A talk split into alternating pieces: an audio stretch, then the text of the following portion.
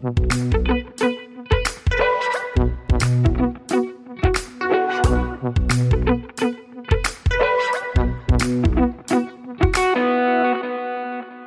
bei Praktisch Theoretisch, dem Wissenschaftspodcast aus der Uni Bielefeld, heute erneut aus unseren Wohnzimmern. Wir stellen praktische Fragen, die wir mit wissenschaftlicher Theorie beantworten möchten. Dabei ist wie immer Rebecca. Hallo, auch von mir aus meinem Wohnzimmer. Hallo Rebecca, mein Name ist Stefan und wir freuen uns auf unseren heutigen Gast, Janina Loh, Postdoc an der Fakultät für Philosophie in Wien. Hallo Janina.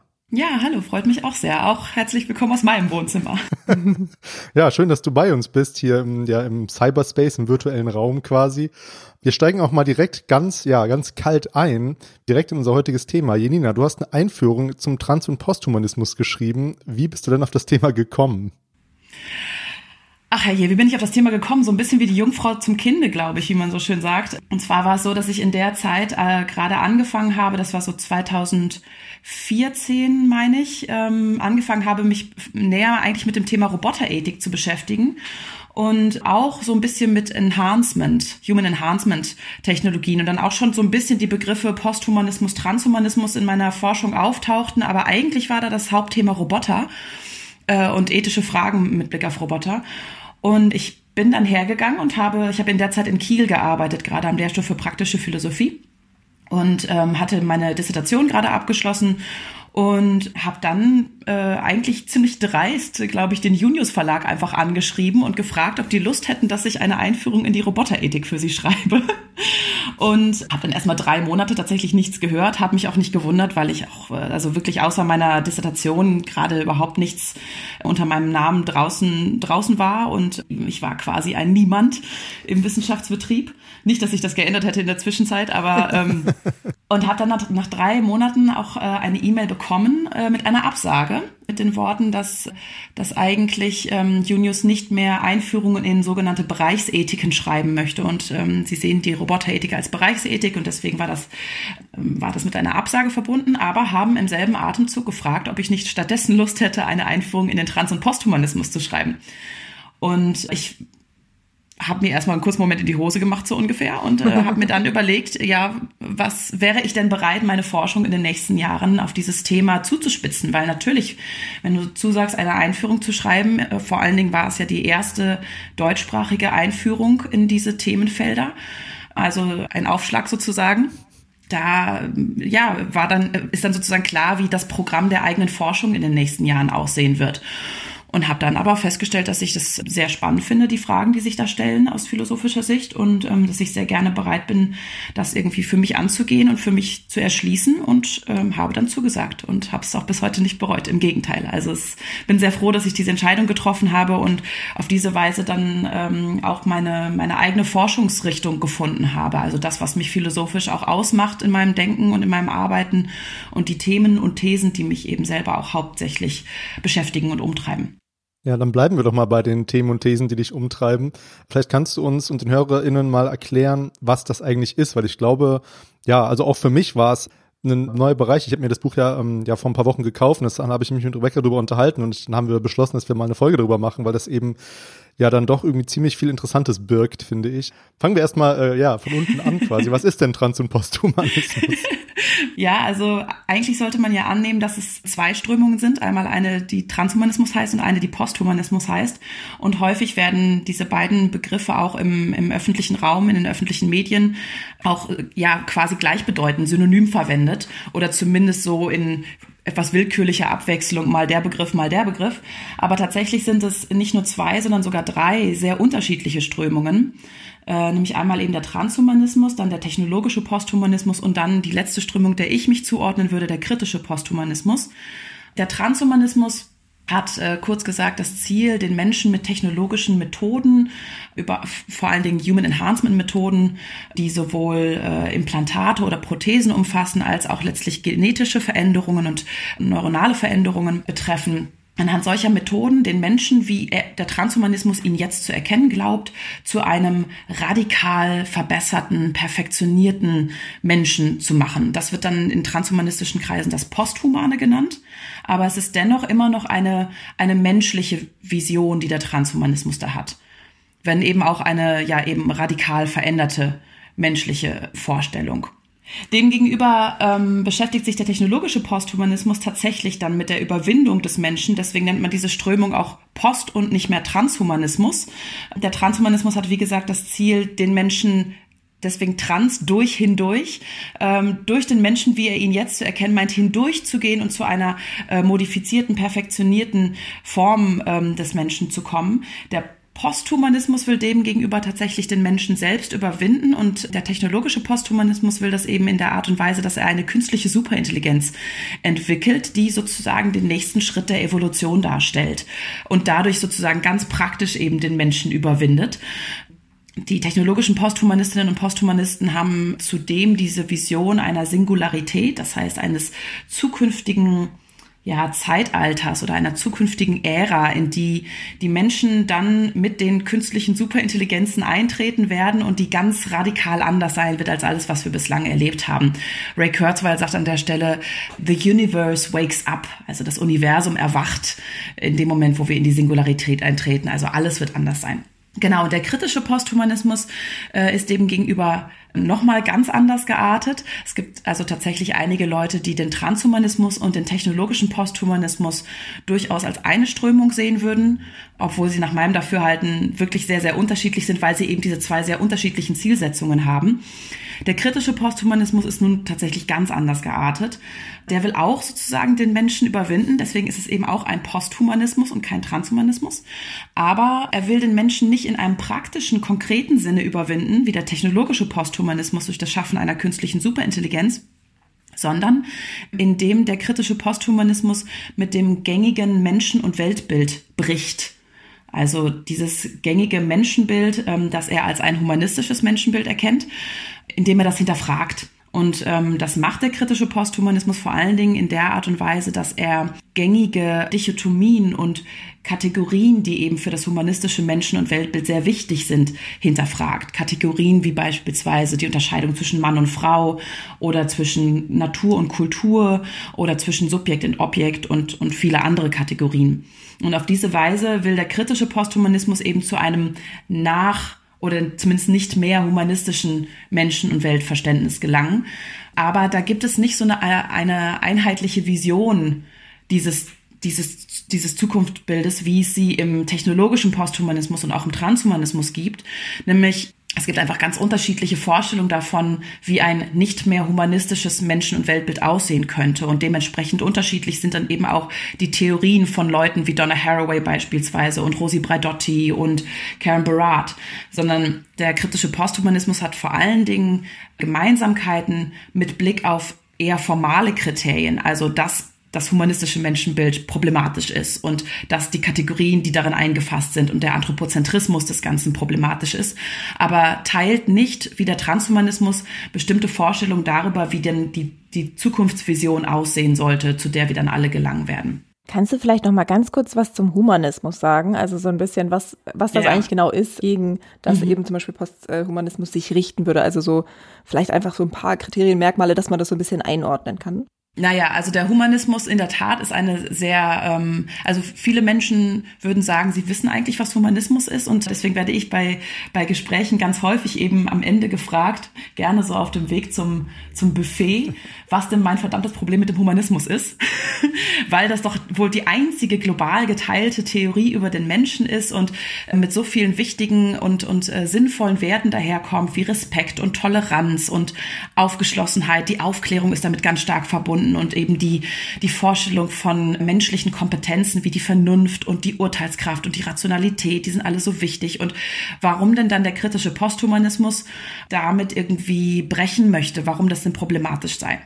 Tatsächlich ist der Humanismus, so wie der kritische Posthumanismus ihn sieht, eine Strömung, die nicht erst mit dem Aufklärungshumanismus beginnt, sondern bereits in der griechischen und lateinischen Antike und da war zumindest dem Wortursprung nach, äh, nach dem Begriff der Humanitas, war es vor allen Dingen eine, eine Vorstellung davon, wie man den Menschen von, vom Tier unterscheiden kann und auch von, von sogenannten niederen oder weniger wichtigen Menschen wie Barbarinnen und Barbaren. Und die Humanitas ist eine Eigenschaft, die der Mensch sich erarbeiten muss durch Zivilisierung, durch Kultivierung, durch Bildung und die er sich sozusagen antrainieren muss und über die der Mensch auch immer also um die er sich sein Leben lang bemühen muss. Wenn er das nicht tut, kann er die Humanitas auch wieder verlieren und dann rutscht er sozusagen in diesen degenerierten Anführungsstrichen Zustand des Menschen ab oder ja wird dann sozusagen zu einer einer nichtmenschlichen Form, degeneriert zu einer tierischen Form oder so. Das heißt, bereits im, in der Antike über diesen Begriff der Humanitas war der Humanismus bereits eine ja anthropologische Theorie, die dazu gedient hat, den Menschen von Nichtmenschen oder von schlechteren Menschen zu unterscheiden. Das allein kann man schon mal problematisch finden. Ne? Und Weiterhin geht dann der Aufklärungshumanismus her und definiert eben ganz klare, ja, am Menschen zu schätzende Kompetenzen wie beispielsweise Vernunft und Rationalität die auch, sag ich mal, in Strömungen wie dem Transhumanismus sehr allgemein auch geteilt werden. Also der Transhumanismus beruft sich ganz stark auf solche Kompetenzen, gerade das, die Kompetenz der Rationalität, wobei da auch überhaupt nie geklärt ist, was Rationalität genau heißen soll. Es gibt ja sehr unterschiedliche Formen von Rationalität. Das Problem mit dem Aufklärungshumanismus ist nach Sicht des kritischen Posthumanismus da vor allen Dingen, dass da implizit, vielleicht unbewusst, ohne dass es gewollt wird, tendenziell rassistische sexistische und diskriminierende ja, Motive eingeschlossen werden. Wir kennen vielleicht so berühmte Aufklärungshumanistinnen wie Immanuel Kant und Jean-Jacques Rousseau, die sehr problematische Vorstellungen vom, äh, ja, von der Rolle des Weiblichen oder Aufgaben von Frauen vertreten haben. Und diese Positionen so der kritische Posthumanismus, kauft man sich sozusagen ungefragt ein, wenn man einfach nur den Humanismus teilt. Und der Humanismus ist eben spätestens seit dem Aufklärungshumanismus, aber eigentlich schon seit der Antike eine dezidiert anthropozentrische Position. Also vertritt die Haltung, dass der Mensch wie man ihn auch immer definieren mag, das wichtigste Wesen im Kosmos ist und einen moralischen Sonderstatus gegenüber allen anderen Wesen hat und auch damit hat sozusagen der kritische Posthumanismus äh, ganz allgemein gesprochen ein Problem, weil dadurch eben alle anderen Wesen, andere Menschen, die eben nicht unter die Definition von Menschen nach dem Humanismus fallen, aber auch gegen nichtmenschliche Wesen, Tiere, Pflanzen, Maschinen, da eine, ja, also eine diskriminierende Haltung gegenüber diesen nichtmenschlichen Wesen hat. So, und das sind ja so vielleicht eine ganz ganz gute Zusammenfassung, warum der kritische Posthumanismus ähm, so ein Problem mit dem Humanismus hat und welches Verständnis von Humanismus er da eben auch hat.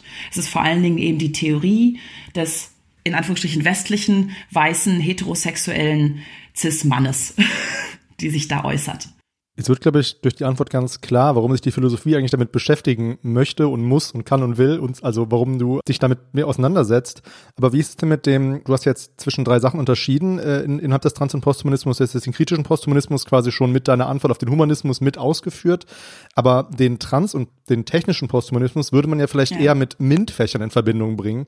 Wenn du jetzt sagst, ja, Enhancement und KI, das sind ja Sachen, da würden, die würde man zumindest als Laie nicht in der Philosophie verorten. Da würde man sagen, ja, sollen sich doch irgendwie, ja, Gu Ray Kurzweil mit Google und sollen sich doch einfach die Physiker und ja, einfach ja technische Berufe damit auseinandersetzen. Warum machst du das denn? naja, also es ist tatsächlich so, dass im Transhumanismus und im technologischen Posthumanismus auch viele Leute unterwegs sind, sag ich mal, oder Positionen vertreten, die nicht aus der akademischen Philosophie kommen.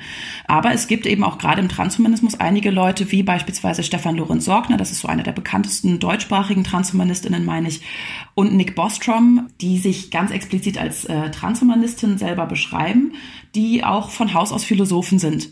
Und das ist, das ist die eine Seite, warum der Transhumanismus und der technologische Posthumanismus auch aus meiner Sicht äh, interessant ist, aber vor allen Dingen deswegen, weil da natürlich, also die, die eigene Haltung sei dahingestellt, aber de facto kommen ja ganz, ganz wichtige ethische, gesellschaftspolitische Fragen mit solchen Großprojekten wie der Transhumanismus und der technologische Posthumanismus sie formulieren, daher. Das heißt, ob die Leute, die diese Strömung vertreten und selber sich da positionieren würden, das selber so sehen oder nicht, ganz egal. De facto ist es so, dass damit ganz, ganz wichtige ethische Fragen und auch anthropologische Einstellungen damit einhergehen. Und damit ist es, glaube ich, ähm, ja ein guter Grund gegeben, warum, ähm, warum man sich damit auseinandersetzen sollte, zumal das beides Strömungen sind, die eben ganz konkrete Auswirkungen auf unsere Gesellschaft auch haben. Und leider muss man sagen, gibt es in trans- und technologischen posthumanistischen Kreisen nicht unbedingt so den Bedarf, sich mit solchen gesellschaftlichen und politischen und ökonomischen Konsequenzen auseinanderzusetzen. Aber nichtsdestotrotz sollten wir das, glaube ich, tun, weil das Leute sind, die teilweise zumindest dann doch über ja, finanzielle Mittel verfügen und Positionen vertreten, die gesellschaftlich doch ja einigermaßen akzeptiert sind wo sich viele vielleicht nicht so richtig darüber im Klaren sind, wohin die Reise führen könnte, wenn man diesen Weg konsequent weiter beschreitet. Deswegen glaube ich, ist eine philosophische und ethische Auseinandersetzung damit unabdingbar und absolut gerechtfertigt. Kannst du da Beispiele nennen von den Sachen, die du nicht aus deiner Position heraus, sondern die man allgemein vielleicht kritisch sehen kann, also was die Wissenschaft irgendwie da dazu beitragen kann? Mhm. Also klar, aus deiner und ja. aus der allgemeinen Position heraus.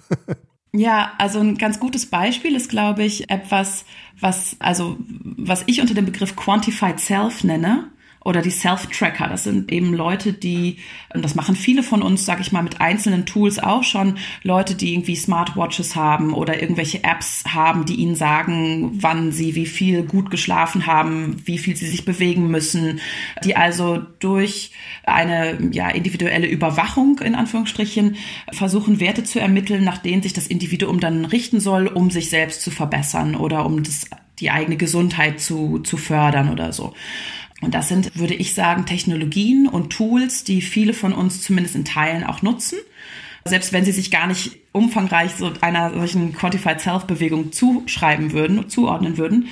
Und letztlich sind das aber Technologien, die den Menschen, den, den einzelnen Menschen auf eine Sammlung von Daten und Informationen reduzieren die also vorgeben, und das ist auch der Leitspruch der Quantified Self-Bewegung, ähm, Self-Knowledge through Numbers, also Selbsterkenntnis durch Zahlen, die also vorgeben, dass alles, was an uns wissenswert ist, was an uns interessant und wichtig ist, sich in Zahlen ausdrücken lässt, also in, in quantifizierbaren Daten und Informationen, die man transparent zusammenstellen kann, die man dann auch ranken kann, also in bestimmte, in ein bestimmtes Verhältnis zueinander setzen kann und die dann einen vollständigen ja, ein vollständiges Verständnis des jeweiligen Individuums uns ermöglichen und dann auch uns Kontrolle über dieses Individuum geben. Entweder Kontrolle, die wir selber haben oder Kontrolle durch durch Dritte, die eben beispielsweise diese Tools erstellen, diese Apps erstellen oder ähm, entsprechende Technologien entwickeln.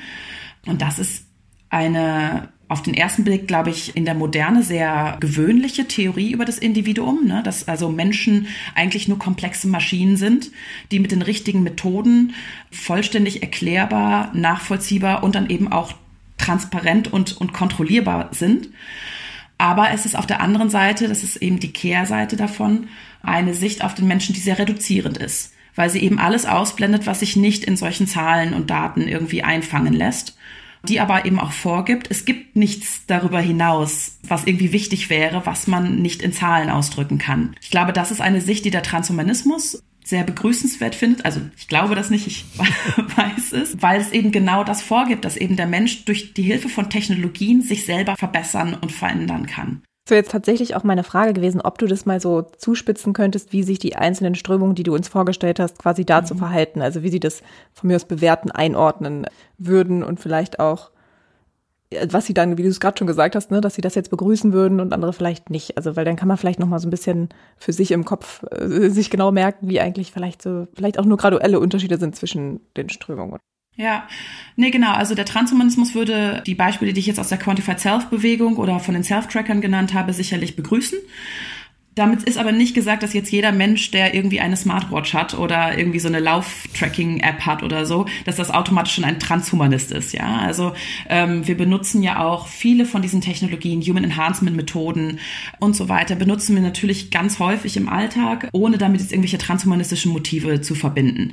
Also zur Transhumanistin wird man erst, glaube ich, wenn man sich tatsächlich auch dieser, ich sag mal, Ideologie verschreibt oder dieser Vorstellung verschreibt, dass man durch diese Methoden und nur durch diese Methoden am Ende zu einem radikal modifizierten und verbesserten menschlichen Wesen gelangen kann. Genau, und das macht eben, weil diese Technologien, die Quantified Self-Technologien dazu einladen, das macht sie halt problematisch. Nicht, weil sie aus sich heraus notwendig transhumanistische wären. Aber es sind eben Methoden, die der Transhumanismus für seine eigenen Zwecke gut einspannen kann. Der technologische Posthumanismus würde, glaube ich, solche Methoden auch unterstützen, obwohl ja der technologische Posthumanismus sich eher dieser Idee einer der Kreation einer künstlichen Superintelligenz verschreibt. Wir wissen ja, dass, dass Google etwa das erklärte Ziel hat, eine künstliche Superintelligenz zu erschaffen. Jetzt ist es aber tatsächlich so, dass all diese Projekte und Wissenschaftlerinnen und Wissenschaftler und Unternehmerinnen und Unternehmer, die sich einem solchen Ziel verschreiben, müssen natürlich auch in irgendeiner Form Projekte formulieren, die auch gut für den Menschen sind. Sonst würden Projekte und Unternehmen wie jetzt Google beispielsweise sicherlich nicht so viel Zuspruch bekommen und nicht so viel ja, Unterstützung, finanzielle Unterstützung, wenn da auf dem Weg in die Singularität nicht auch irgendwas für den Menschen abfallen würde. Wenn es also nur noch darum ging, eine künstliche Superintelligenz zu schaffen, die dann den Menschen überwinden wird, das ist ja auch vor allen Dingen in einer breiteren Öffentlichkeit mit viel Angst belegt, dieses Thema, aus sehr nachvollziehbaren Gründen, wie ich finde. Deswegen würde auch der technologische Posthumanismus sicherlich sagen, dass es gut ist, wenn wir Technologien entwickeln, die auch gut für den Menschen sind, der sozusagen auf dem Weg in die Singularität auch profitieren soll von technologischen Entwicklungen. Und da sind sich Transhumanismus und technologischer Posthumanismus sicherlich auch sehr nah. Und das ist auch sicherlich auch ein Grund, warum viele zwischen diesen beiden Strömungen gar nicht so große Unterschiede ausmachen. Der kritische Posthumanismus wäre vorsichtig mit Blick auf solche Technologien. Ich will nicht sagen abwertend oder würde die irgendwie umfangreich irgendwie leugnen oder verneinen. Aber äh, der kritische Posthumanismus würde sicherlich auch äh, die eben die Nachteile, die Risiken, die mit solchen Technologien einhergehen, sehr viel stärker machen. Trans- und technologischer Posthumanismus sind eben, sage ich mal, technikenthusiastische oder auf jeden Fall sehr technisch optimistische Strömungen, die den Risiken und den Nachteilen, die mit konkreten Technologien einhergehen, vielleicht nicht so ein, ein, eine große Bedeutung beimessen. Die versuchen eher, sich auf das Positive zu konzentrieren, das ja auch bei vielen Technologien auf jeden Fall da ist. Und der kritische Posthumanismus würde dann eben bei solchen Quantified Self-Technologien vielleicht eher sagen, naja, schauen wir uns doch mal an, was da für ein Menschenbild dahinter steckt und was für Behauptungen damit enthalten sind, wenn wir sagen, dass es möglich ist, Selbsterkenntnis durch Zahlen zu schaffen. Also was für, was für Haltung stehen, stehen dahinter und welche ethischen Probleme gehen damit einher. Würde vielleicht nicht sagen, diese Techniken seien zu verwerfen in jeder Form, aber würde zu Skepsis aufrufen und dazu, dass sich jeder einzelne Mensch darüber Gedanken machen sollte, warum das sinnvoll ist oder nicht sinnvoll ist, solche Technologien im Einzelnen zu nutzen. Das kann man eigentlich Quantified Self und Google eigentlich ziemlich gut verbinden, jetzt wo du es sagst, weil Google sammelt ja nun mal schon seit vielen Jahren äh, Informationen und möchte eben ja ein Netzwerk erstellen, möchte und verkauft es eben so, Google Maps, benutzt das mal alle und dann ist das gut für euch, desto mehr Informationen wir haben und die scannen ja auch Bücher beispielsweise ja. ein. Meine erste Frage, also ich schließen jetzt sich jetzt zwei Fragen an dem, was du gerade gesagt hast, an. Nämlich die erste Frage wäre eben, mhm. ja, sind wir denn alle dadurch auch Teil davon? Helfen wir quasi Organisationen wie Google dabei, indem wir die so un, unreflektiert nutzen? Und die zweite Frage wäre dann, das klingt ja schon sehr nach einer, einer düsteren Sci-Fi-Dystopie. Äh, Warum verschreiben sich denn Menschen jetzt insbesondere dem Trans- und Posthumanismus? Was springt denn für die dabei raus, kann man so, so flapsig sagen? Ja, um eine Antwort auf die erste Frage zu, zu geben. Das ist ja eine sehr allgemeine Frage und die trifft natürlich nicht nur auf den Trans- und Posthumanismus zu, sondern natürlich unterstützen wir bestehende Strukturen, indem wir Unternehmen äh, unterstützen, die aus diesen Strukturen heraus ihren Profit ziehen. Aber das gilt ja genauso für, sag ich mal, also keine Ahnung, feministische Unterfangen beispielsweise oder klimaethische Vorhaben und so. Indem wir die Unternehmen, die wir haben, unterstützen, unterstützen wir die Strukturen, die es den Unternehmen ermöglichen, überhaupt in dieser Art und Weise ähm, ja ihre Produkte zu kreieren und zu verkaufen. Das heißt, wir unterstützen dann nicht automatisch und erst recht nicht gewollt oder bewusst solche Vorhaben wie jetzt eben die Erschaffung einer künstlichen Superintelligenz, aber wir unterstützen die Strukturen, die es möglich machen, dass solche Unternehmen wie Google solche Ziele haben. Und das ist ein, wie gesagt, das ist ein sehr viel umfangreicheres Problem und lässt sich eben natürlich nicht auf, auf Fragestellung des Trans- und Posthumanismus beschränken.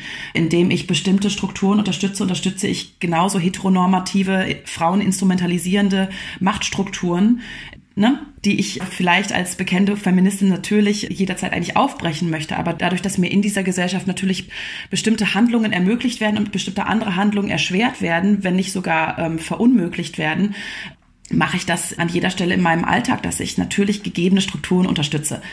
Und das würde uns in der Tat auch sehr viel abverlangen, wenn wir in jedem Moment unseres, unseres Alltags irgendwie darüber erneut nachdenken würden, was für Strukturen wir jetzt mit dieser nächsten Handlung, die wir auszuführen, bereit sind, äh, welche Strukturen wir da genau unterstützen.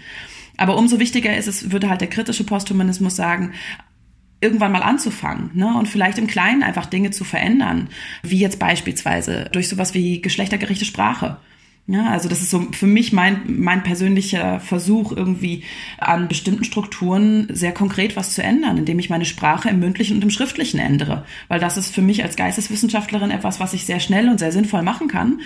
Und dann zumindest den Versuch mache, da bestimmte Muster zu unterbrechen und auch andere Menschen darauf aufmerksam zu machen, dass es hier Alternativen gibt.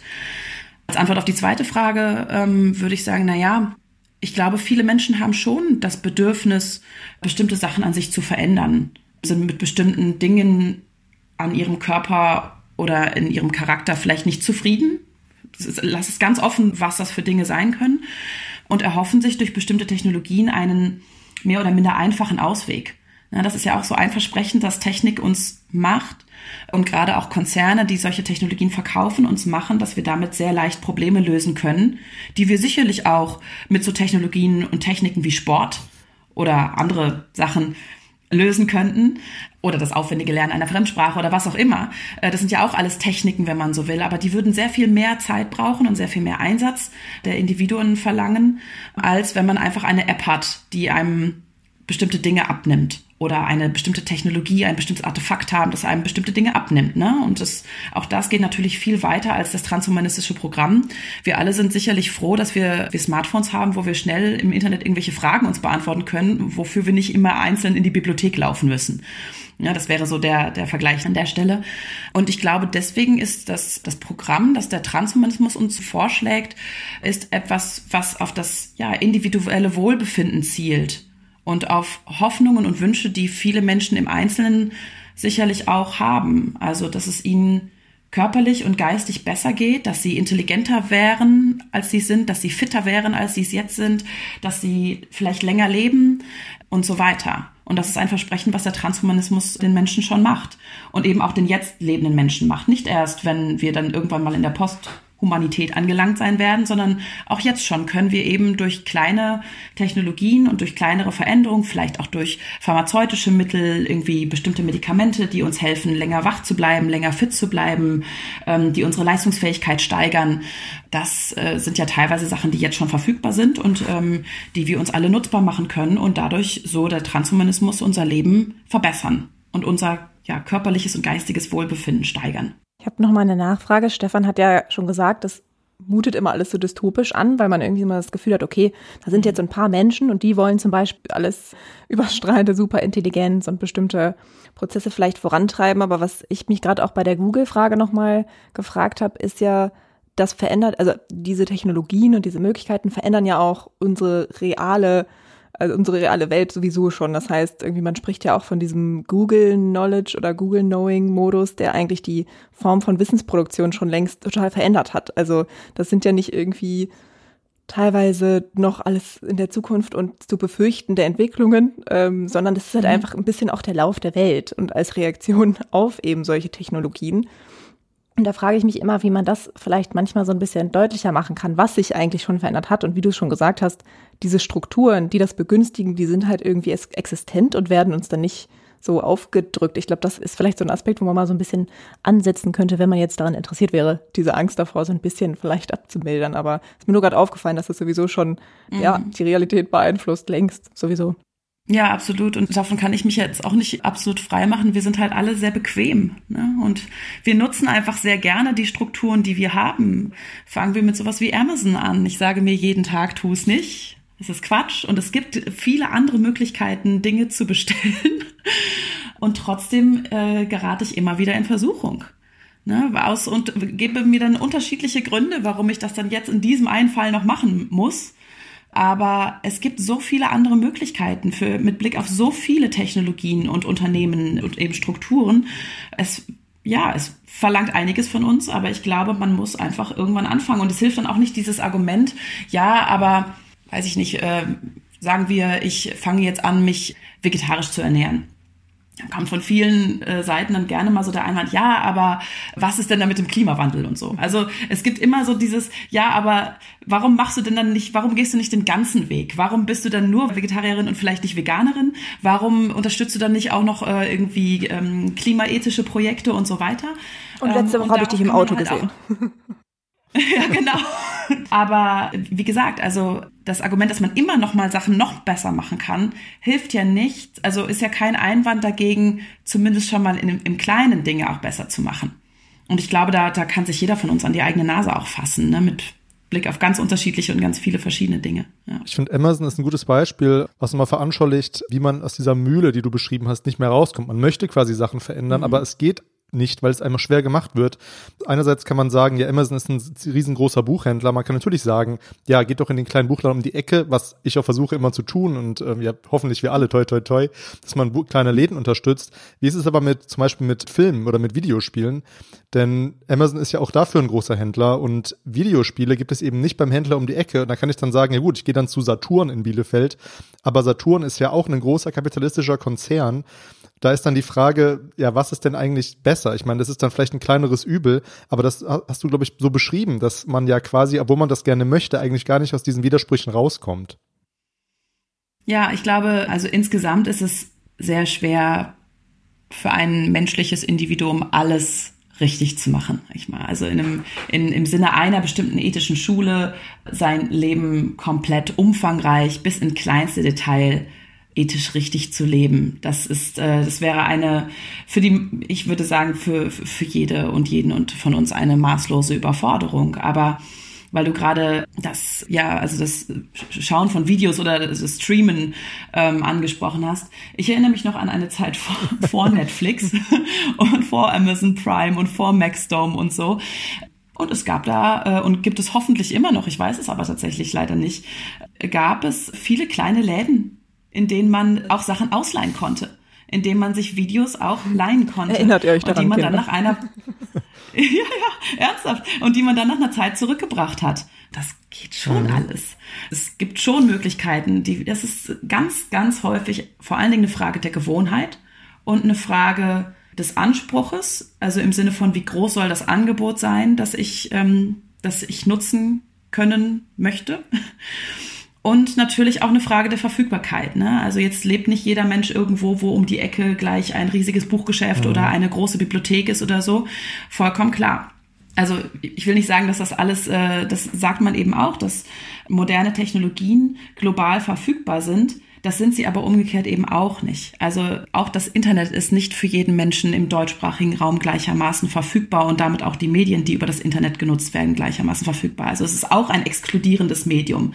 Das sollte man sich schon vor Augen führen, wenn man versucht, solche, solche Argumente zu machen wie, naja, hier in dem kleinen Ort, in dem ich lebe, gibt es einfach keine Bibliothek und gibt es einfach keinen Buchladen. Aber in dem kleinen Ort, wo ich lebe, gibt es vielleicht auch äh, mehrere Menschen, die nicht bei Netflix sein können, die äh, Amazon nicht nutzen können, weil sie, weil sie keinen Internetzugang haben. Ja, du hast von Videotheken gesprochen. Das heißt, wir sind alle Kinder der 90er wahrscheinlich. Und ähm, ja, ich kenne Videotheken auch noch.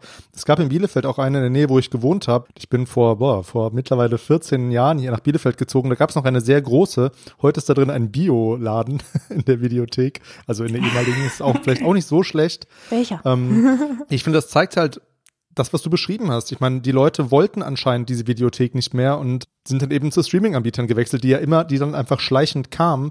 Und ich finde, ja. also wie du gemeint hast, diese Entwicklungen sind ja nicht alle schlecht, aber auch nicht, nicht, nicht durchweg gut zu bewerten, weil es natürlich führt es dazu, dass diese Videotheken und dieses äh, bewusste Auseinandersetzen mit Filmen oder auch mit Videospielen, ähm, das ein bisschen zurückgeht vielleicht, wenn man sich eben, wenn man eben irgendwas anfängt und dann guckt man es doch nicht weiter und so weiter. Das war früher natürlich nicht so, wenn du dafür drei Mark bezahlt hast oder zwei Euro. Klar. Ähm, andererseits kann man sich jetzt, wenn man darauf Lust hat, äh, ja Horrorfilme aus Mexiko streamen, die es normalerweise, die es halt sonst niemals geben würde. Also es hat natürlich auch, es hat, es gibt, es gibt natürlich dieses globale Dorf, ja. aber man kann es, also man muss es halt irgendwie von beiden Seiten beleuchten wahrscheinlich. Und ich glaube, das ist ein Grund, warum der kritische Posthumanismus für viele so unbefriedigend wirkt. Weil der Transhumanismus und der technologische Posthumanismus stellen ganz eindeutige Visionen vor schlagen ganz eindeutige Entwicklungslinien vor, die mögen für einige dystopisch, für andere utopisch wirken. Das, ne, das mag jeder so sehen, wie er will, aber der kritische Posthumanismus ist da eben nicht so einheitlich ne, hat keine einheitliche Natur, wirft uns aber immer darauf zurück, dass wir eben selbst nachdenken müssen und dass wir uns die Technologien im Einzelnen und konkret anschauen mhm. müssen und darüber ethisch abwägen müssen, was mit für Vor- und Nachteile damit jeweils einhergehen. Es ist keine einfache Antwort und es vor allen Dingen nimmt es eben jeden einzelnen Menschen in die Verantwortung. Und das ist auch etwas, wo, worauf wir uns sehr ungern nur stoßen lassen für gewöhnlich, weil das mit, mit Selbstreflexion zu tun hat und äh, auch damit zu tun hat, dass wir darüber nachdenken, was uns in unserem persönlichen Leben wichtig ist und welche Werte wir aber ja, vor einem größeren Hintergrund dann doch irgendwie gerne vertreten möchten. Ja, und das ist anstrengend. Und es verlangt irgendwie, dass wir uns im eigenen Leben, dass wir Dinge ändern. Und das ist anstrengend. Ich habe da mal noch eine Frage in einem Theoriebereich dazu, weil ich jetzt irgendwie auch immer wieder an postkoloniale Theorien, postkoloniale Theorien, ähm, anscheinend auch ein schwieriges Wort, wir reihen es in unsere Sammlung äh, ein, weil die ja eben ähnlich zum Beispiel Aufklärung kritisch sehen und irgendwie äh, binäre ja. Zuschreibung, Kategorien und so weiter. Gibt es da irgendwie so, wie so Seilschaften oder irgendwie auch Kooperationen? Also nehmen die sich gegenseitig wahr? Beziehen sie sich da vielleicht auch drauf? Das hat mich jetzt Ja, absolut. Ja, ja, total. Also der kritische Posthumanismus ist gar nicht so eine einheitliche Schule und Leute wie Donna Haraway beispielsweise äh, sträuben sich auch gegen diesen Begriff. Donna Haraway sagt beispielsweise ganz explizit in, in ihrem aktuellen Buch Staying with the Trouble, unruhig bleiben zu Deutsch, ich ich versuche das gerade spontan auf Deutsch zu übersetzen. I'm not a compostist. Äh, I'm, I'm a compostist, not a posthumanist. Also ich bin Kompost und nicht Posthumanistin. Damit will sie sich sozusagen explizit gegen diesen Begriff der, der Schule oder der Denktradition des Posthumanismus wenden, weil sie der Ansicht ist, dass mit jedem Ismus, also mit jeder Kategorie oder jeder Schule auch ein gewisser Dogmatismus und eine Tendenz zur Ideologisierung einhergeht. Und das heißt also, der kritische Posthumanismus sieht sich selbst gar nicht als eine einheitliche Bewegung an. Und deswegen ist es auch vollkommen klar, dass äh, jede kritische Posthumanistin, jeder kritische Posthumanist immer wieder darauf aufmerksam macht, wo die eigenen Wurzeln des Denkens liegen.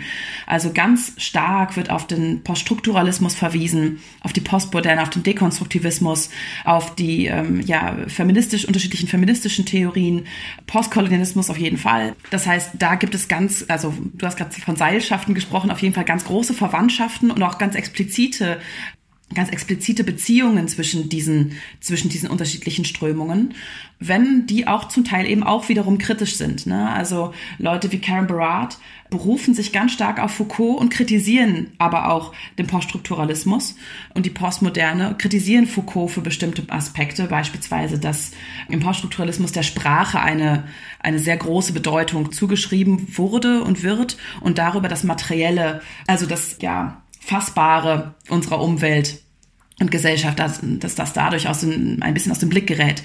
Und genauso werden viele feministische Strömungen aufgegriffen und andere feministische Strömungen aber dann auch wieder kritisiert. Beispielsweise essentialistische feministische Strömungen oder ähm, ein Differenzfeminismus oder so werden auch wiederum kritisiert und andere wiederum, ein, ein postmoderner Feminismus aller Judith Butler beispielsweise, äh, werden halt eher aufgegriffen. Aber es passiert halt alles eigentlich zumindest ist das der Versuch, sehr transparent. Also man will sehr transparent auf die Quellen des eigenen Nachdenkens verweisen und auch sehr transparent sein mit Blick darauf, was man vielleicht problematisch findet an diesen Strömungen. Und der kritische Posthumanismus würde da auch nicht sagen, dass er irgendwie was dezidiert Neues darstellt, sondern eine Entwicklung ist, die bestimmte Dinge, die von anderen Strömungen bereits schon angefangen worden sind, genauer in den Fokus nimmt und vielleicht ein, eine andere Schwerpunktlagerung da vornimmt. Genau. Also zusammenfassend kann man nochmal sagen, dass diese, diese drei Strömungen, also ähm, Transhumanismus, kritischer Posthumanismus und technischer Posthumanismus, dass die sich vielleicht darin gehen unterscheiden, also der kritische Posthumanismus von den anderen beiden Strömungen, dass also der kritische Posthumanismus weniger dogmatisch ist und dann eher eigentlich aufs individuelle Nachdenken, also dazu ermutigt, während die anderen Richtungen ja. eigentlich ja so Technik einseitig abfeiern, kann man quasi sagen. Also dass die dann eben, ja, wir hatten, wir hatten jetzt schon ganz viele Sachen angesprochen, Google, Amazon, ähm, mhm. Netflix, also diese ganzen, ja, technischen, ja, diese Plattformen, die uns quasi vorgeben, das Leben leichter zu machen. Und also bei deinem Buch habe ich drüber nachgedacht, jetzt, du hast anfangs schon Enhancement angesprochen. Und der Enhancement-Begriff, der ist ja eigentlich scheinbar ein relativ eindeutiger. Das ist nämlich sowas wie, ja, auch wie sowas wie ähm, im medizinischen Bereich, also dass man, ähm, jetzt komme ich auf den Begriff nicht, so Prosthetics oder sowas. Prothesen. Hat, also wenn man, Prothesen, genau.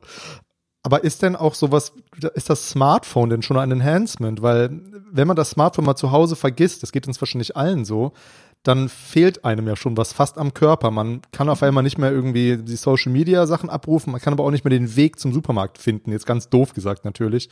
Also kannst du noch mal was über das Zumindest einige von uns. ja.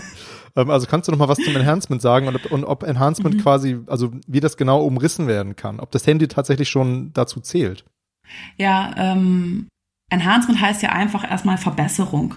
Und jetzt gibt es unter diesem Schlagwort des Human Enhancements ganz viele unterschiedliche Praktiken, könnte man sagen. Es gibt einmal körperliche Enhancements, körperliche Verbesserungen äh, und da kann man schon sowas Einfaches wie das morgendliche Kaffee oder Tee trinken dazu zählen oder auch Vitamintabletten, die viele von uns tagsüber nehmen, die man so in so Drogeriemärkten wie DM oder mhm. was man irgendwie kaufen kann oder Sport irgendwie das, das tägliche oder einmal die Woche vorgenommene Joggen also das kann schon zu körperlichem Enhancement gezählt werden, wenn man so will. Das Smartphone, würde ich sagen, ist eher äh, eine Technologie des, des äh, kognitiven Enhancements weil es ja kognitive Fähigkeiten verbessern soll, wie eben Rechenvorgänge, wo übrigens der Taschenrechner wäre demzufolge auch eine einfache, aber also aus unserer Schulzeit vermutlich noch sehr gut bekannte und sehr notwendige ein kognitives Enhancement.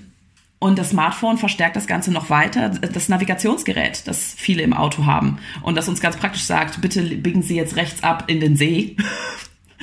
ähm, ein Vorfall, den man, den viele von uns kennen, von solchen Navigationsgeräten, dass sie uns nur scheinbar auf dem besten Wege von A nach B bringen.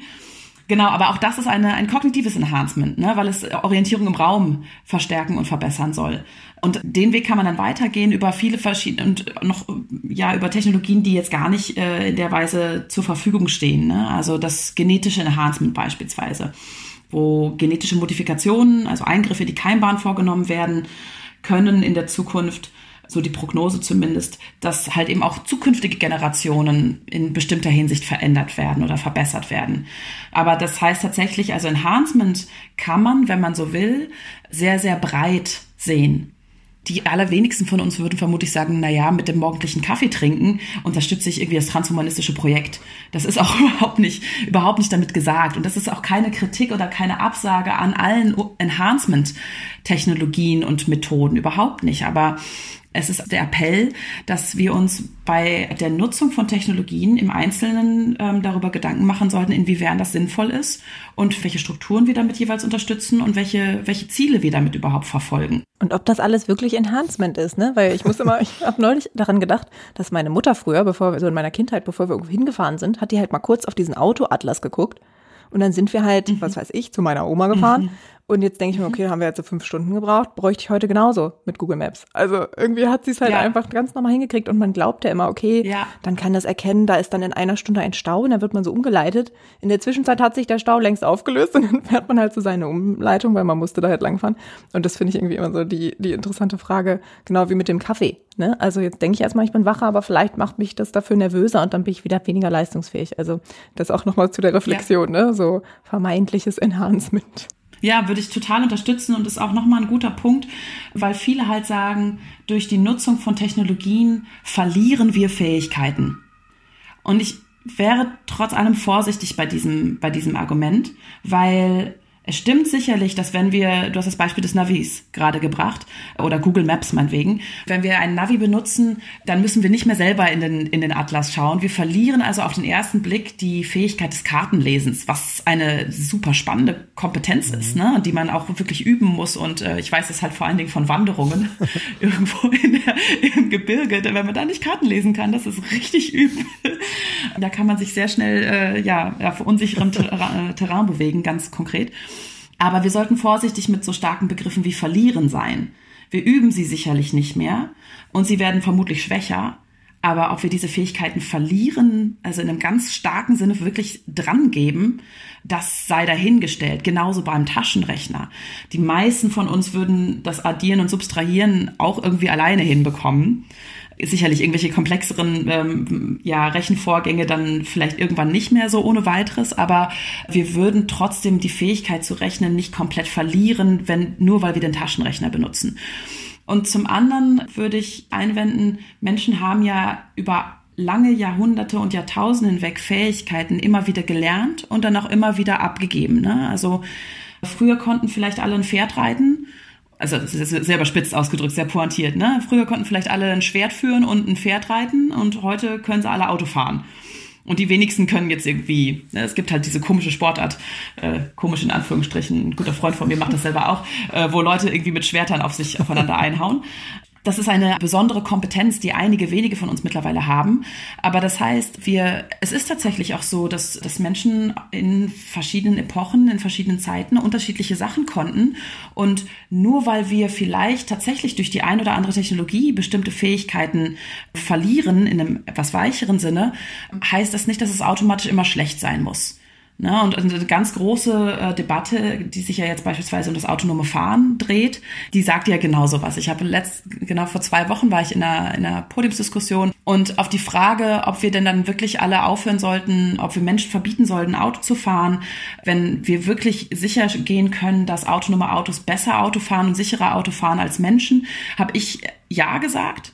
Mal abgesehen davon, dass ich nicht glaube, dass wir da hinkommen werden. Aber wenn es das wäre, dann, wenn wir da hinkommen würden, würde ich ja sagen. Und eine andere Person in dieser, in dieser Debatte meinte nein, weil jede Einschränkung von menschlichen Erfahrungsmöglichkeiten und Fähigkeiten wäre problematisch. Und daraufhin habe ich gesagt, naja, wir schränken aber auch alles mögliche andere an Fähigkeiten in Menschen ein, wie zum Beispiel das Führen von Schwertern, dass wir zu Recht auf einen bestimmten Bereich unserer Gesellschaft beschränken. Und wir schränken auch verschiedene Erfahrungsweisen ein, wie beispielsweise Drogen, ne?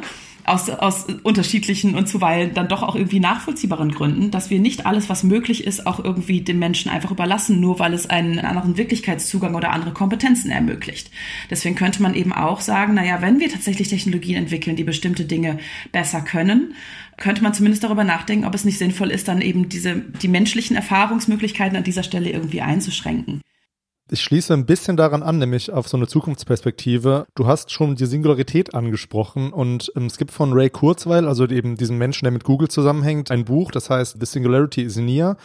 Und da sagt er eben, dass 2045 irgendwas passiert. Und ich muss ehrlich gestehen, ich habe nach der Lektüre auch deines Buches noch nicht so richtig verstanden, was Singularität ist. Und die zweite Frage wäre dann, hältst du das denn für realistisch, dass diese Superintelligenz dann schon kommt? Also das sind jetzt wieder zwei Fragen verpackt in eine. Zum einen, was die Singularität anbelangt, meistens wird da, darunter eine, der Anbruch eines neuen Zeitalters verstanden. Bei manchen ist es ein einer Turning Point, ein Moment, ein, ein, ein Zeitpunkt, zu dem sich die Geschichte radikal wandelt. Und dieser Zeitpunkt wird häufig eben mit Blick auf, das, auf eine, die Erschaffung einer künstlichen Superintelligenz gelegt. Andere verstehen darunter, da würde ich sagen, das ist der Großteil der Leute, eben der Anbruch eines neuen Zeitalters, einer neuen Ära in der eben ganz krasse Dinge passieren und vor allen Dingen eben auch das Erwachen einer solchen künstlichen Superintelligenz. Und zum Dritten verstehen darunter Leute auch, dass sich die Daseinsweise der Menschen dadurch radikal verändert. Und häufig gehen diese Punkte auch irgendwie zusammen. Deswegen so ein ganz eindeutiges, enges Verständnis von Singularität finde ich schwierig. Aber diese drei Facetten, ein Zeitpunkt, ein Turning Point in der Geschichte, eine Ära, der Anbruch eines neuen Zeitalters und in dem sich auch die Daseinsweise der Menschen radikal ändert. Ich glaube, das spielt alles da eine sehr wichtige Rolle und das wird vor allen Dingen eben im Zusammenhang mit der Erschaffung einer solchen künstlichen Superintelligenz verstanden, die auch dazu führt, dass sich dass sich ja so fundamentale Kategorien des menschlichen Daseins krass verändern. Frank Tippler hat das beispielsweise beschrieben, dass dann, wenn wir in die Singularität eintreten, dass dann Raum und Zeit sich auflösen werden und dass unser Verständnis vom Individuum verschwinden wird. Also es gibt dann keine Grenze mehr zwischen ich und du und wir, sondern wir werden es schaffen, uns von unserer Materialität zu lösen. Wir können unseren, unseren Geist hochladen, beziehungsweise wir können uns dann vollständig als Geister irgendwie frei im Universum bewegen. Also ich versuche mich immer so ein bisschen vorsichtig auszudrücken, weil ich auf der einen Seite, also ich lese mhm. das wörtlich in, in den Büchern von Frank Tippler und Ray Kurzweil. Bei Frank Tippler ist beispielsweise die Singularität ein, er nennt das Omega-Punkt und er beschreibt es auch als ein göttliches Wesen. Also das ist schon sehr spirituell auch religiös durchaus, was da anklingt. Und ich habe selber das Gefühl, ich verstehe es, ich verstehe die Worte zwar, ich kann sie, ich mhm. verstehe sie intellektuell, kann sie kognitiv nachvollziehen, aber ich verstehe trotzdem nicht so ganz, was, was damit eigentlich dann gemeint ist und neige dazu, das eher ein bisschen zu belächeln, diese Vorstellung, aber das soll auf jeden Fall nicht herablassend klingen. Ich glaube, allen gemein ist die Vorstellung, dass irgendwas ganz, ganz, ganz krasses passiert und dass wir ein, eine Art Abgrund überschreiten, hinter dem wir eigentlich nur hoffen können, dass es da für uns gut ausgehen wird. Aber eigentlich ist es so radikal anders, dass wir mit unseren jetzigen Fähigkeiten gar nicht wirklich verstehen können, was da passiert. Genauso sagt Nick Bostrom beispielsweise, wir können das Posthumane in etwa so gut nachvollziehen, wie ein Affe, ein Primat, nachvollziehen kann, wie es ist, ein Mensch zu sein. Also gar nicht, mhm. vermutlich. Ja. Aber trotzdem sind sie sich alle sicher, dass es irgendwie gut ausgehen wird für uns, ne? obwohl wir offensichtlich nicht über die kognitiven Fähigkeiten verfügen, zu verstehen, was das Posthumane und was die Singularität wirklich sein soll. Sollen wir uns trotzdem, ja, sollen wir hoffen, dass es am Ende alles gut ausgehen wird für uns Menschen? Genau, das war die, die Antwort auf die erste Frage. Und das, das zweite war mit der, mit der künstlichen Superintelligenz. Ja, ich tue mich generell wirklich sehr, sehr schwer mit solchen Prognosen. Ich sage in solchen Momenten immer, ich bin ja keine Prophetin, sondern nur Philosophin. Mir fällt es sehr schwer, da wirklich ein, ein genaues Urteil drüber abzugeben. Ich verweise da gerne dann auf Kolleginnen und Kollegen, die da auch viel mehr Ahnung von haben als ich, die nämlich aus der Robotik kommen, aus der KI-Forschung. Und alle die, mit denen ich gesprochen habe in den letzten Jahren, waren sehr, sehr vorsichtig in der Prognose einer solchen künstlichen Superintelligenz sehr vorsichtig da, damit äh, zu sagen, dass das auf jeden Fall irgendwann passieren wird. Wenn es passieren wird, dann in ganz, ganz, ganz, ganz, ganz, ganz, ganz, ganz weit entfernter Zukunft. Aber ob es überhaupt passieren wird, in der Form, wie sich das der technologische Posthumanismus vorstellt, das ist für die meisten, mit denen ich gesprochen habe und die sich da, wie gesagt, sehr viel besser auskennen als ich, also sehr offen wenn, wenn überhaupt. Also die viele sagen auch einfach, nee, das wird auf keinen Fall passieren. Das ist totaler Quatsch und das ist irgendwie eine sowohl gruselige als auch ja Versprechen heißende Vorstellung, die aber vollkommen realitätsfern mhm. ist. Und ich würde sagen, als kleinen Zusatz vielleicht noch, für mich spielt diese Idee auch gar nicht so eine große Rolle. Ich finde, dass die Fragen, die sich jetzt schon stellen, ethische Fragen mit Blick auf den Einsatz bestimmter Technologien und auf die Entwicklung bestimmter Technologien, sind jetzt schon so dringlich und so radikal und, und verlangen uns so viel ab, dass wir eigentlich uns nicht mit solchen Fragen wie der Entwicklung einer, also mit der Möglichkeit einer künstlichen Superintelligenz ja. beschäftigen sollten. Wohl sollten wir uns mit der Frage beschäftigen, ob wir das wollen, ob wir überhaupt solche Unternehmen fördern wollen, die sich dezidiert diesem Ziel verschreiben. Finde ich nochmal einen total wichtigen Punkt. Also dieser Hinweis darauf, dass es diese Fragen ja längst gibt und die auch längst äh, schon sehr, sehr dringlich sind. Genau, und jetzt versuche ich ja. so ein bisschen mal eine Überleitung zu finden. Und weil du gesagt hast, mit bestimmten Sachen kennst du dich ja jetzt nicht so gut aus wie andere Kolleginnen, womit du dich aber gut auskennst, ist mit dem Einführungen schreiben. Denn du hast ja besagte Einführung geschrieben. Und wir dachten uns, wir machen auch noch mal einen kleinen Teil, wenn es so ein bisschen auch Richtung wissenschaftliches Arbeiten vielleicht geht, weil wir uns ja auch immer fragen, so wie funktioniert das überhaupt hier alles äh, mit der Wissenschaft und so. Wie bist du denn da vorgegangen? Also wie hast du da recherchiert? Wie lange hast du da recherchiert? Du hast es ja schon mal so ein bisschen angedeutet. Und äh, inwiefern unterscheidet sich das vielleicht davon, wenn du ähm, einen Aufsatz geschrieben hast oder eine andere Monographie oder so? Ja, ganz spannende Frage. Ich weiß gar nicht, ob es sich so sehr unterscheidet, weil ich finde, also in der Wissenschaft wird es gerne so gesehen, gerade in der akademischen Philosophie, dass das Schreiben von Einführungen keine Qualifikationsarbeit darstellt weil es eben nur Einführungen sind, weil man da ja nur deskriptiv ist. Man beschreibt ja nur die Dinge, wie sie sind, man ordnet sie ein bisschen, aber letztlich macht man da ja nichts Eigenständiges. Ich sehe das tatsächlich ein bisschen anders, weil ich natürlich also jetzt beispielsweise mit der Junius-Einführung in den Trans- und Posthumanismus, da war ich die erste im deutschsprachigen Raum, die einen systematischen Entwurf geliefert hat, eine systematische Definition davon, was kritischer Posthumanismus beispielsweise ist, durch welche Merkmale er sich auszählt. Das ist ein eigener Ansatz. Und genauso mit Blick auf die Roboterethik, das ist das andere Buch, da war ich die erste, die zwischen sowas wie inklusiven und exklusiven Ansätzen entschieden hat. Das heißt, es ist schon eine eigene, ein, ein eigenes Nachdenken über diesen Themenbereich und nicht bloß das, das systematische und neutrale, deskriptive Aufreihen von, von Fakten oder so. Wie bin ich dazu vorgegangen? Hm, und wie lange habe ich dazu recherchiert? Das ist, fällt mir wirklich schwer, das zu sagen. Also ich arbeite jetzt zu dem Thema Roboterethik und und Trans- und Posthumanismus seit etwa 2012, also seit insgesamt jetzt dann doch acht Jahren. Und ich glaube, es bleibt nicht aus, dass wenn man anfängt, in einem bestimmten Bereich sich einzulesen, also wenn du anfängst, bestimmte Papers oder Bücher zu diesen Themen zu lesen, dass du gleich versuchst, das irgendwie zu, zu ordnen gedanklich, dass du gleich versuchst einzuschätzen, was sind das denn für Ansätze beispielsweise, was ist das denn für ein Denken, was dahinter steht, welche, vielleicht auch welche philosophische Theorie oder philosophische Schule steht denn dahinter? Ist das jetzt beispielsweise ein Utilitarist, der dieses Paper verfasst hat, oder ist das irgendwie ein Dekonstruktivist, eine Dekonstruktivistin, eine Feministin? Und dann, das heißt, man versucht ja automatisch ein bestimmtes Paper irgendwie einzuordnen.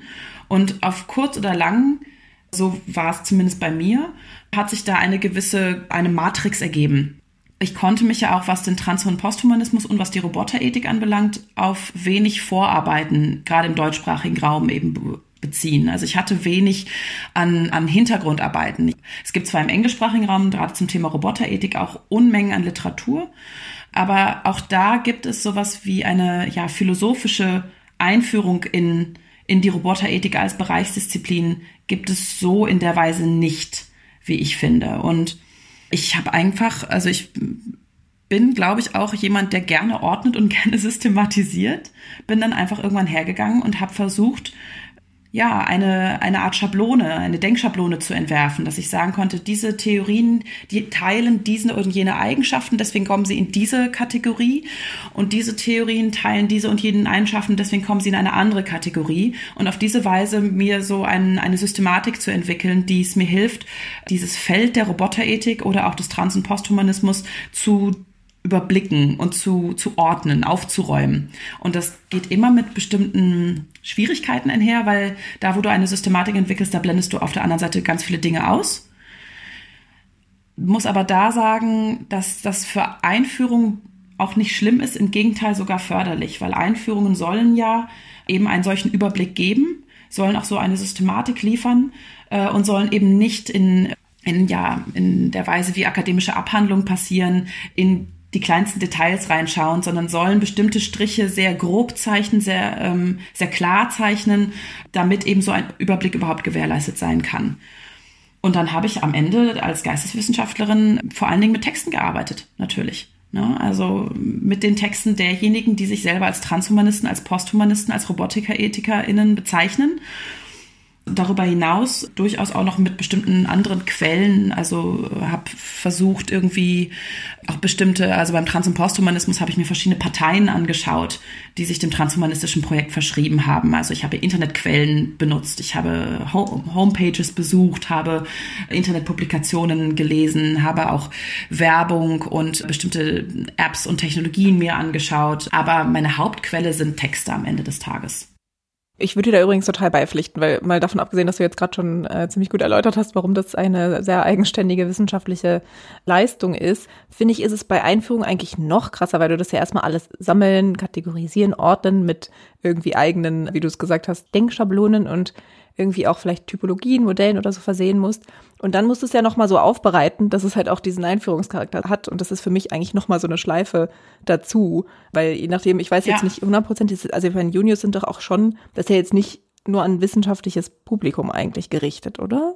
Ich weiß es gar nicht genau. Nee, genau. Also so hab ich habe auch beide Bücher nicht so geschrieben. Ich habe beide Bücher schon mit dem Anspruch geschrieben, dass es eben für alle Leute, die irgendwie Lust auf diese Themen haben, sein soll. Und klar fallen da auch Fremdworte, aber und irgendwie bestimmte Begriffe, die, die man so im Alltag vielleicht nicht benutzen würde. Aber es ist dann meine Aufgabe, die entsprechend zu erklären und auch zu begründen, warum es sinnvoll ist, diese Begriffe hier an dieser Stelle zu benutzen. Ja, aber vor allen Dingen das, das Erschaffen von Schablonen, von Denkschablonen und von Theorien, das ist ja nichts, was wir einfach in der Welt so vorfinden. Wir gehen ja nicht, ich gucke ja nicht morgens aus dem Fenster und hab, sehe dann auf einmal, oh ja, stimmt, so, so sieht die Roboterethik aus, ne? Oder so sieht der Transhumanismus aus, sondern das sind ja Dinge, die ich erfinde. Um, um das mal ganz korrekt wissenschaftlich auszudrücken, ja. liebe Zuhörerinnen und Zuhörer. Ja, ja. Wir erfinden einfach Sachen. Ja, das ist aber wirklich so. Genau.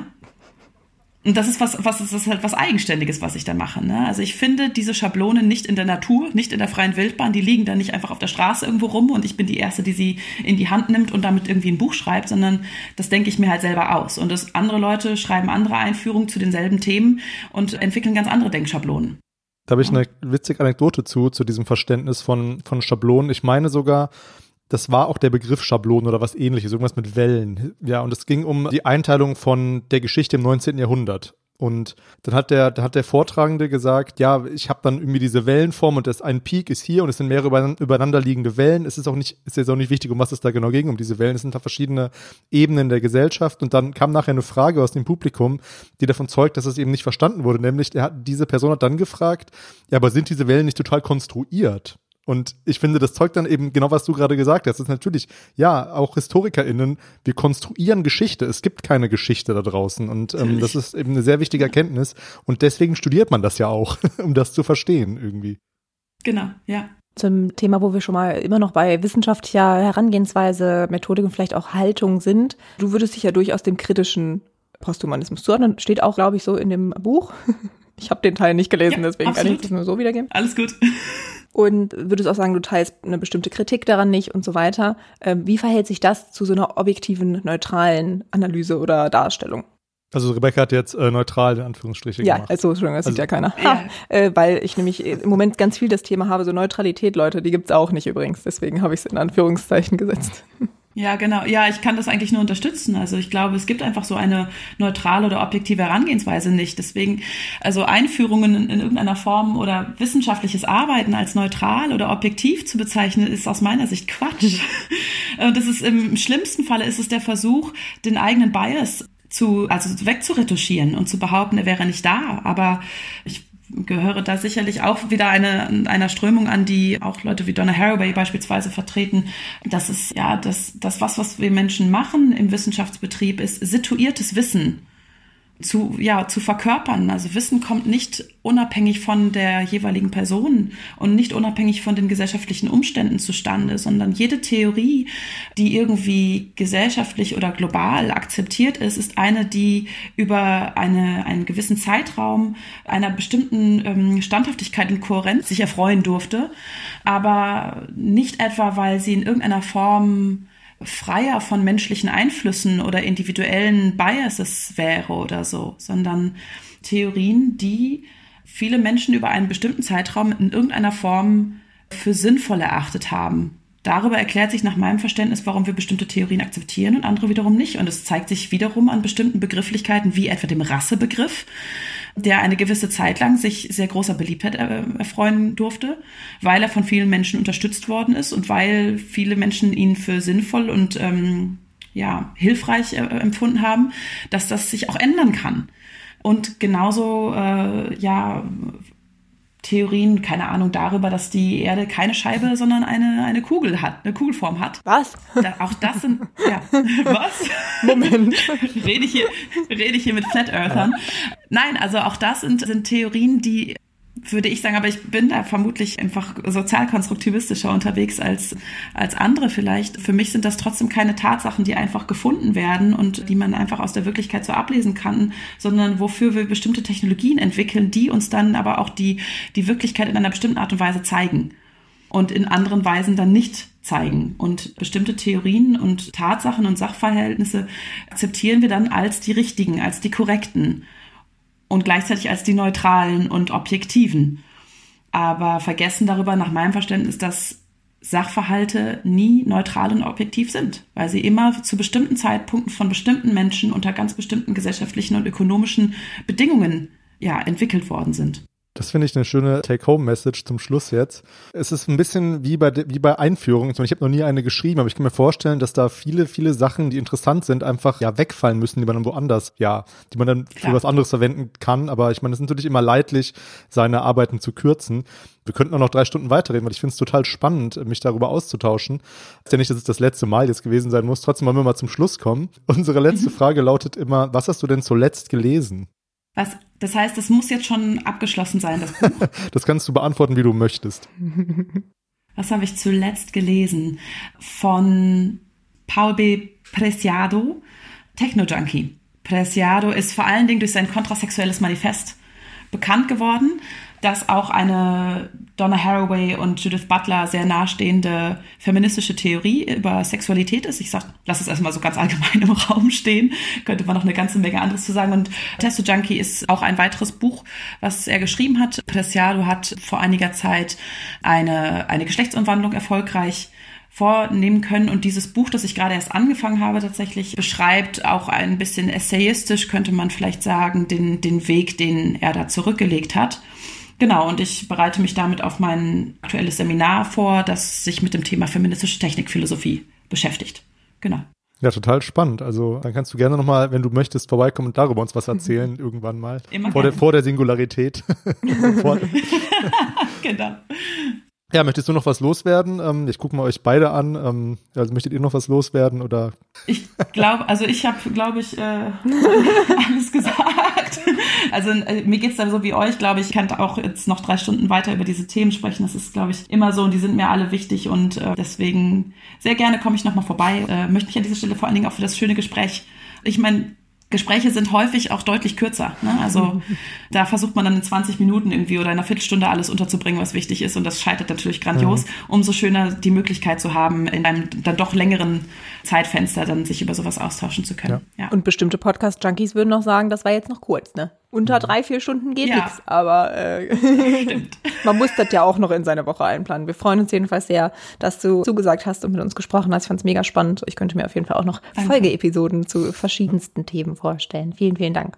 Ja, ein Hoch auf das Podcasten, weil Podcasten erlauben ja eben diese lange Form. Aber ja, jetzt hören wir mal auf zu reden und ja, vielen, vielen Dank und äh, wir freuen uns. Ja, ich bin, ich bin auf das nächste Buch auch gespannt. Ich werde es mir vielleicht mal zu Weihnachten wünschen. auf Roboterethik. Also Sehr das habe ich nämlich noch nicht gelesen. Dann ja, ja bis dann und Grüße okay, nach Wien. Dankeschön. Dankeschön. Ciao. Dann, tschüss. Wir verweisen an der Stelle übrigens natürlich noch auf unsere Social Media Kanäle wie Instagram und Twitter, wo ihr uns folgen, liken, kommentieren, alles, was ihr wollt, könnt, äh, praktisch theoretisch. Und wenn ihr uns eine E-Mail schreiben wollt, weil ihr nichts haltet von Social Media, dann geht das auch an praktisch theoretisch at uni-bielefeld.de. In diesem Sinne, viel Spaß beim Hören und bis zum nächsten Mal. Tschüss.